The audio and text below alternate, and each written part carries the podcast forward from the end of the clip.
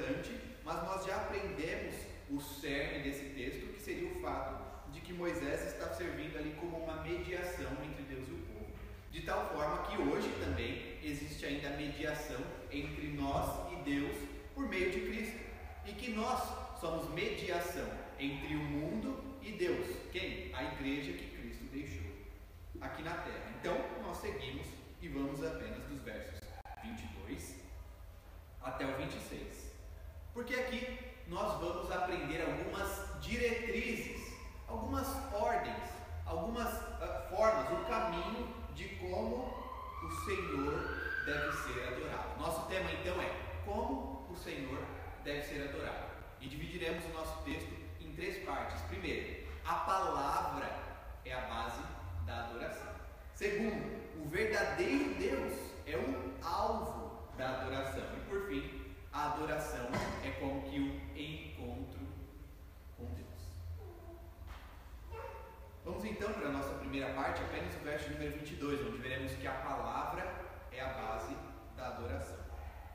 Aqui o Senhor continua se dirigindo ao povo, como? Como disse aos irmãos, pela mediação de Moisés. Veja como é interessante que ele não se dirige, ele não se dirige diretamente ao povo, mas fala assim: então, Moisés, parece até como que um telefone sem fio. Os irmãos já devem ter brincado um tanto antigamente, não é? Como um telefone sem fio. Claro que desta vez, diferente do que torna a brincadeira divertida, nós não teremos ruídos na comunicação, mas a mensagem chegaria completa ao povo, bem como chegou e se chega até mesmo a nós hoje. Nós devemos lembrar a razão da salvação do povo. Já faz algum tempo que nós passamos é, explorando o Êxodo pela escravidão do Egito, não é? É interessante fazermos a, a pregação seriada, porque se nós observarmos um pouco, talvez pareça um tanto distante quando o povo ainda estava lá no Egito, não é? Nós ficamos bastante tempo vendo as dez pragas, vendo como Moisés se achegou, e a razão que Deus dá para que o povo seja liberto em várias pragas, Senhor fala isso. Quer que o seu povo seja libertado para que o sirva. O Senhor não chega, não diz para Moisés ir até Faraó e dizer assim: Deixe o meu povo ir para que ele seja livre. Deixe o meu povo ir para que ele seja feliz. Deixe o meu povo ir para ele fazer o que ele quiser. Não. O Senhor fala para que Moisés vá e diga assim a Faraó: Liberte o meu povo para que ele me sirva. Somos libertos por Deus para servirmos a Ele. E ele faz ainda uma lembrança, que é o seguinte: Vistes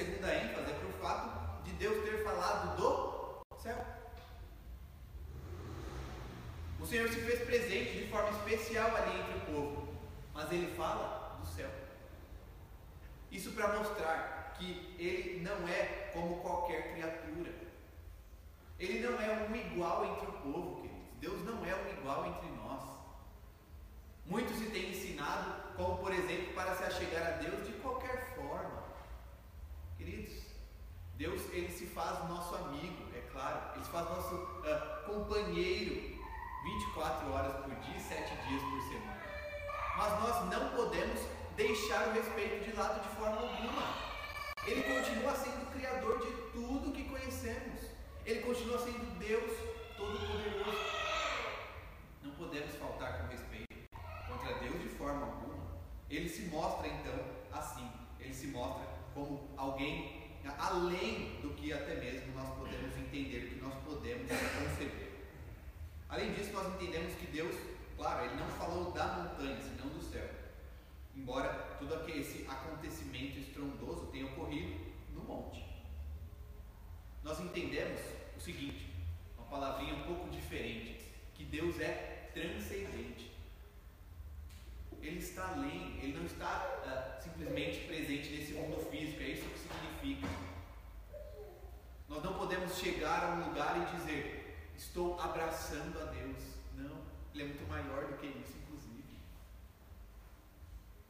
O Senhor não pode é, estar, não, pode, não há templo, como nós vimos na liturgia, não há um lugar que possa conter ao Senhor, nem mesmo no céu ou no céu dos céus.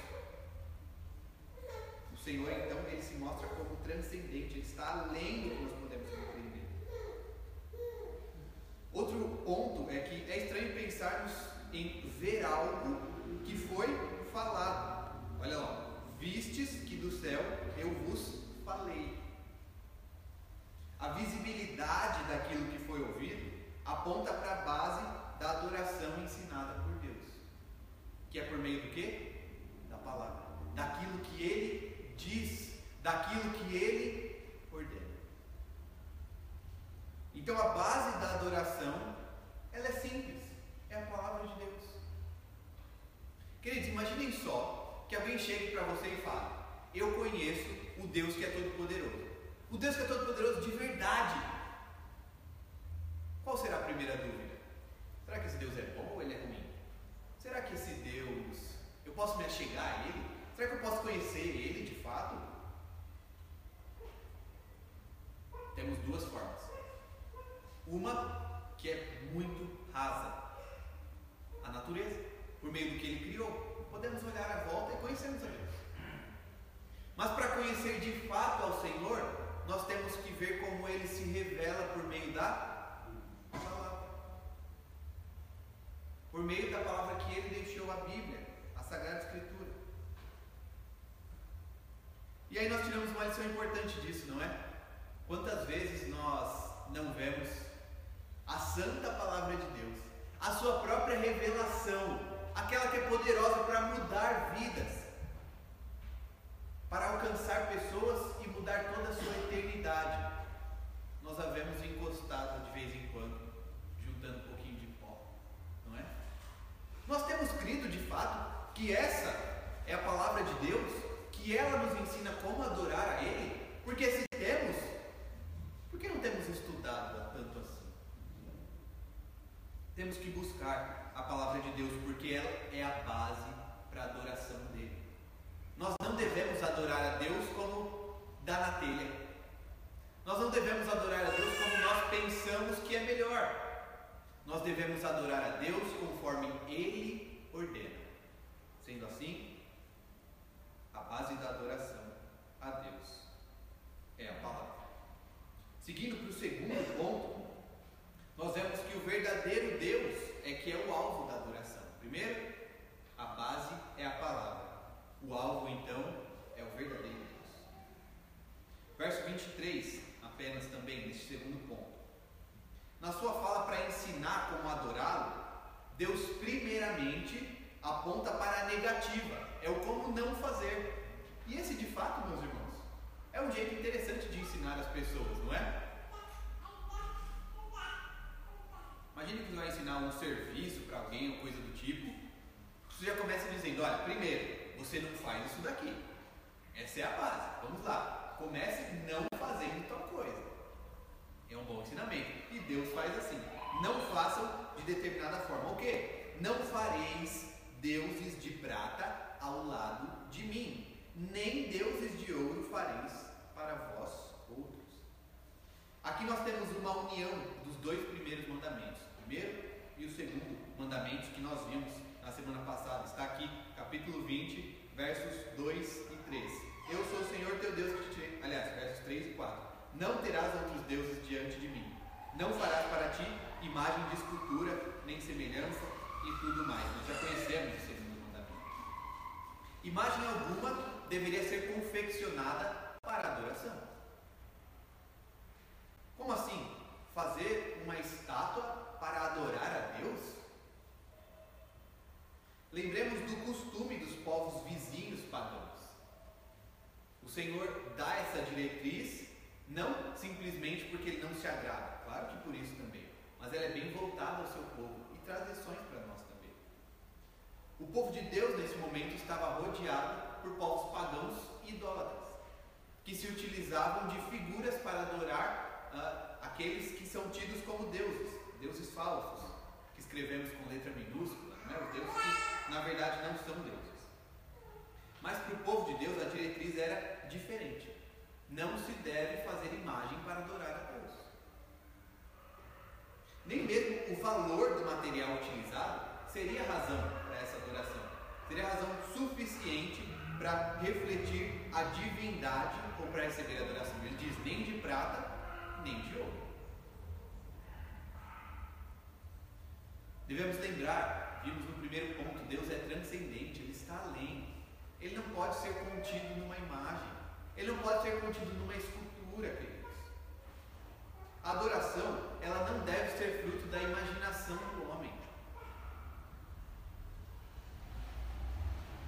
E aqui nós aprendemos, conforme diz um antigo teólogo chamado João Calvino, que o coração humano ele é uma fábrica de ídolos.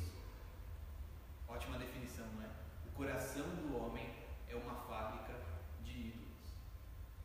Nós já vimos isso algumas vezes, deixe-me relembrar a vocês. Tantas coisas boas nós podemos pensar, que seja o trabalho, trabalho é bom, nós devemos trabalhar. Família, família também é coisa boa, devemos ter uma família, honrá-la e respeitá-la. Mas até essas coisas que são bênçãos do Senhor, nós podemos transformá-la em motivo de idolatria. Quando elas tomam o lugar do Senhor, o primeiro lugar em nossa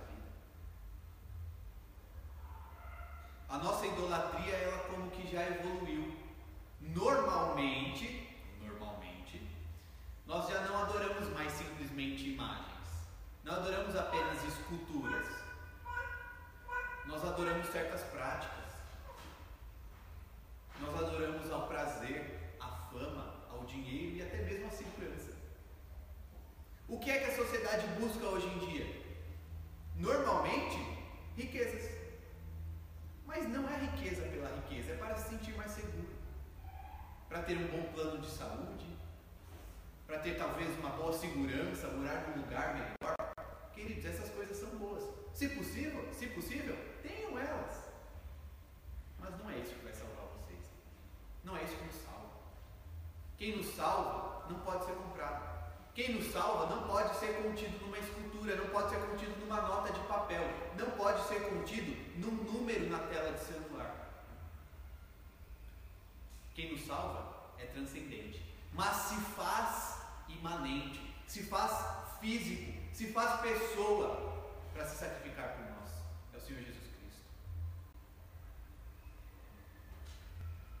Nós entendemos então no segundo ponto que o alvo da adoração não é qualquer outro, senão somente o verdadeiro e único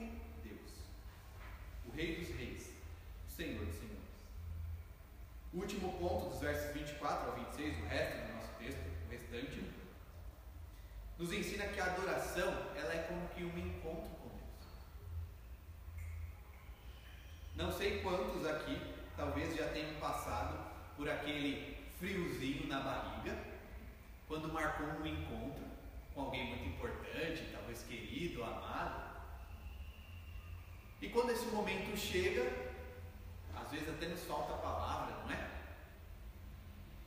Começamos a suar frio. Queridos, assim é a adoração. Assim é o adorar a Deus, nós nos encontramos com Ele. Nós, nos, é, nós temos um encontro com o Deus Todo-Poderoso, Criador do céu e da terra. É assim deve ser no momento em que temos o nosso culto em casa. É assim quando nós tiramos algum tempo do nosso dia para fazer o nosso devocional. É assim quando nós nos reunimos como povo de Deus, como estamos aqui hoje, num encontro com Deus. No verso 24, o Senhor mostra como o povo deve adorá-lo. Aliás, por meio sabemos que, eh, que há uh, como que um obstáculo para chegar-se a Deus. O Deus Santo e Todo-Poderoso, transcendente, se mostra como muito distante de nós pecadores, falhos e simplesmente humanos, físicos.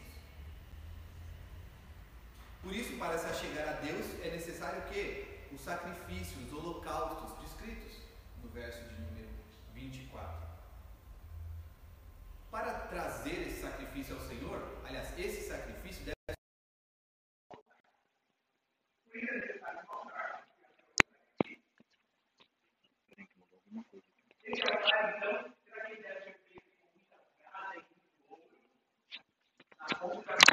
religião daquele tempo e de toda a crença moderna, inclusive, não é com toda a riqueza do mundo, com metais ou pedras preciosas, senão com terra. Faça apenas um altar de terra, é o suficiente. Nós vemos ainda a promessa onde a memória do nome de Deus, é, que diz assim: onde a memória do nome de Deus for celebrada, ali o Senhor abençoará o seu povo. Vamos para João 4, versos 21. João 4, 21.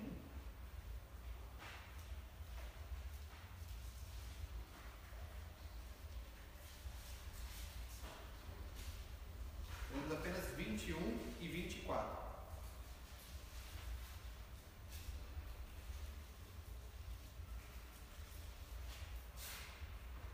Aqui nós vemos o encontro do Senhor Jesus com uma mulher samaritana. E ela traz algumas questões teológicas para o Senhor, tentando esconder o seu pecado. Veja que interessante.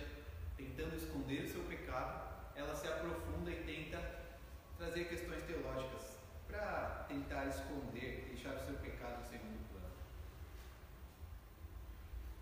Diz assim a palavra: Disse-lhe Jesus, mulher, podes crer-me que a hora vem quando nem neste monte nem em Jerusalém adorareis o Pai. A questão aqui é onde era o lugar certo de adorar a Deus. Nós devemos adorar naquele monte ou será que devemos adorar em Jerusalém? Verso 24, o Senhor Jesus diz que Deus é Espírito e importa que seus adoradores o adorem em espírito e em verdade. Essa é a lição que Cristo passa a nós através das suas palavras. É assim que nós devemos adorar a Deus, em espírito e em verdade, não baseados em riquezas, em coisas que parecem preciosas aos olhos. A preciosidade da adoração está em quem é adorado e não no objeto que carrega esta adoração. Aí está a grande bênção de Deus aos homens, a sua presença entre eles. Ele diz assim: Virei a ti. Quer bênção maior do que essa? Do que aquele Senhor transcendente, distante, todo-poderoso, ao qual nós não podemos nem ver se achegar a nós, vir até nós. É um grande presente que o Senhor nos dá.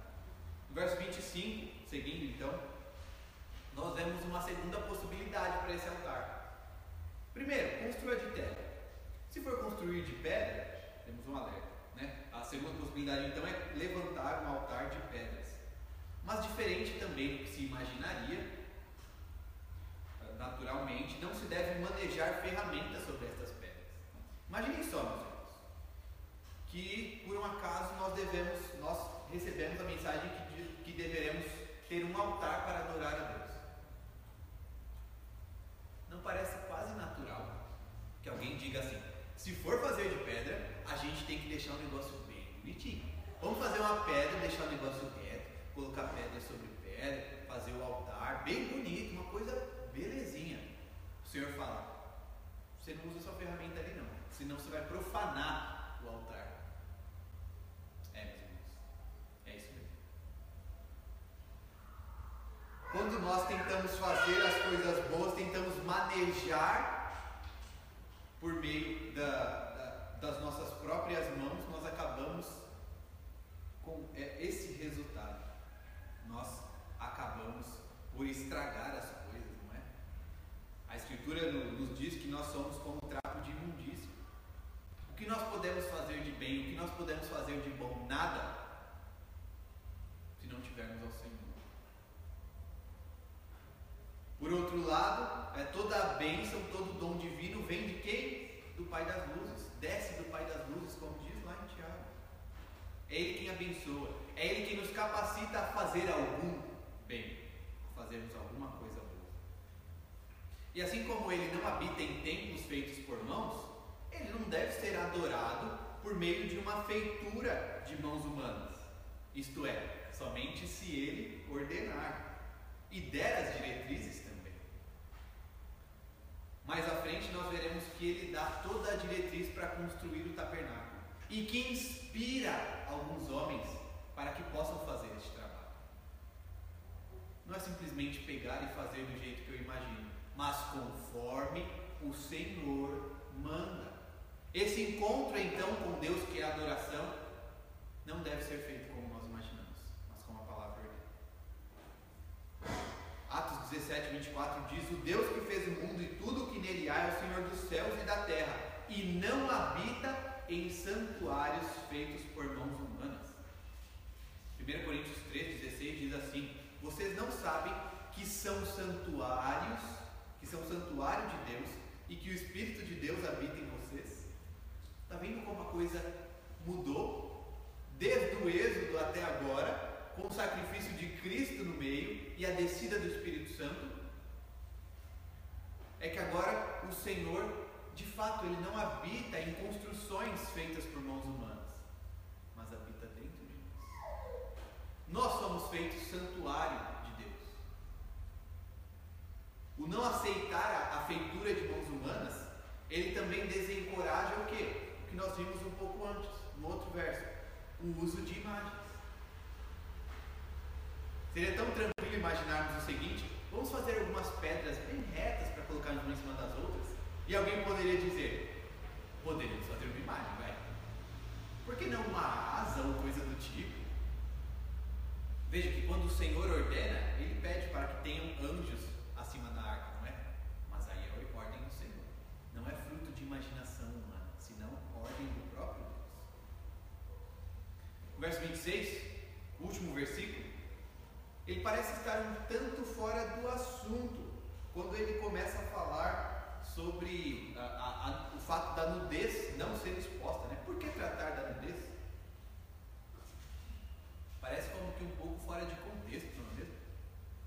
Estamos falando aqui acerca da, da preeminência de Deus, da proeminência dele.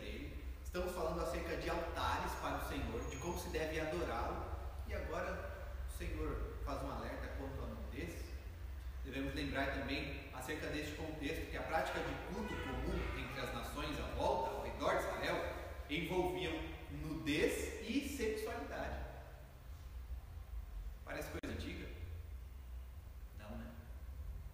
Lembrem da idolatria. A adoração, ela não é apenas a, a estátuas e a imagens. Ela é também quanto ao prazer, seja ele sexual ou não. Aí a coisa parece que fica um pouco mais no nosso tempo, né? Fica um pouco mais, infelizmente, atemporal. A adoração a Deus deve ser caracterizada pela comunhão com Deus e não outra coisa qualquer. Isso inclui a preocupação quanto à nudez. Por isso, o alerta de que não se deveria colocar um degrau no altar para que a nudez não fosse exposta no momento de adorar a Deus. O Senhor conhece as suas criaturas, meus irmãos. Ele sabe que nós somos falhos, pecadores. Por isso, tanto cuidado. Imaginem só que o Senhor toma tanto cuidado ao nos entregar a forma de como adorá-lo. Não devemos nós também responder com muito cuidado no momento de adorá-lo? Seja com as nossas roupas, seja com a nossa intenção, seja com o nosso pensamento, com o nosso coração. Caminhando para a conclusão, nós vemos que assim como o povo recebeu a lei de Deus e a forma de adorá-lo, nós recebemos a palavra.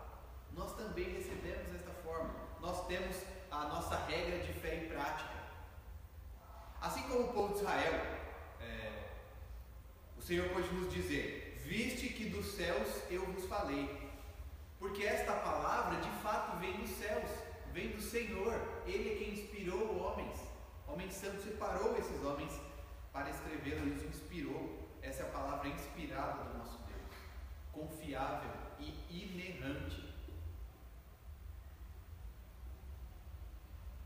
Diante disso, então, vamos pensar em algumas coisas mais práticas. O que é que eu faço com isso?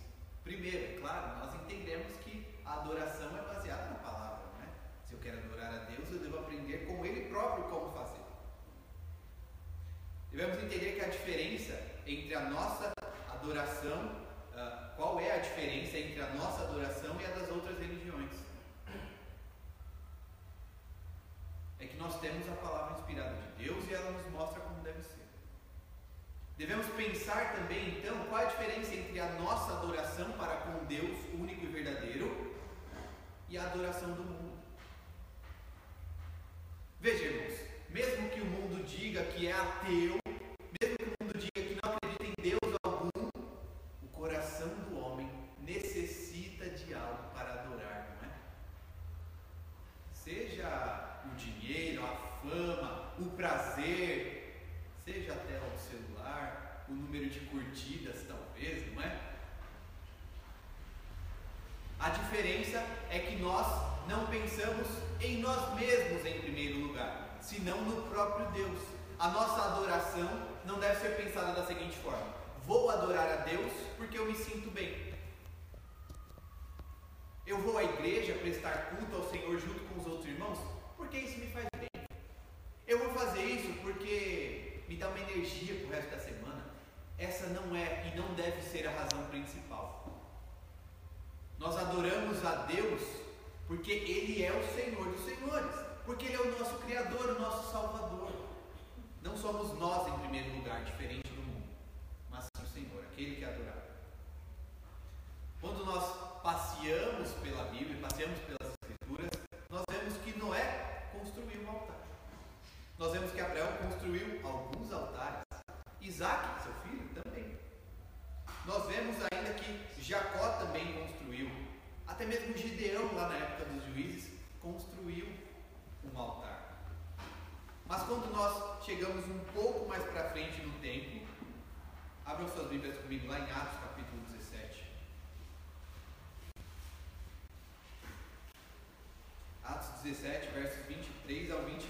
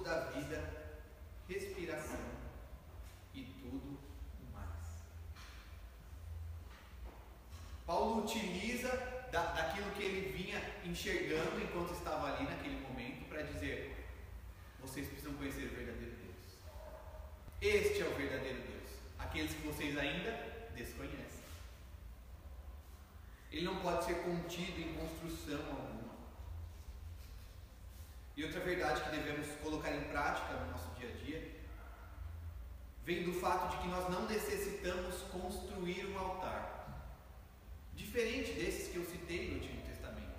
Iam adorar a Deus e construíam altares. Nós não, nós não precisamos.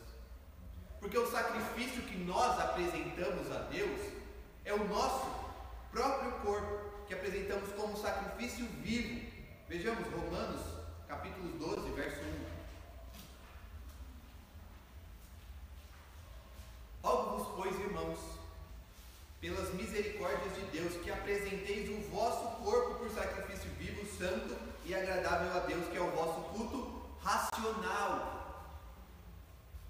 Não tem nada de irracional nesse prestar adoração a Deus. Nós não entendemos que uh, passamos a sentir algo diferente, como se estivéssemos subindo ao céu. Nós não fazemos de forma desorganizada, como algum dançando ali, outro rodando para outro lado. É algo racional. E deixe-me dizer que é algo diário também, porque é um desafio muito grande. O nosso sacrifício é quanto ao nosso corpo vivo.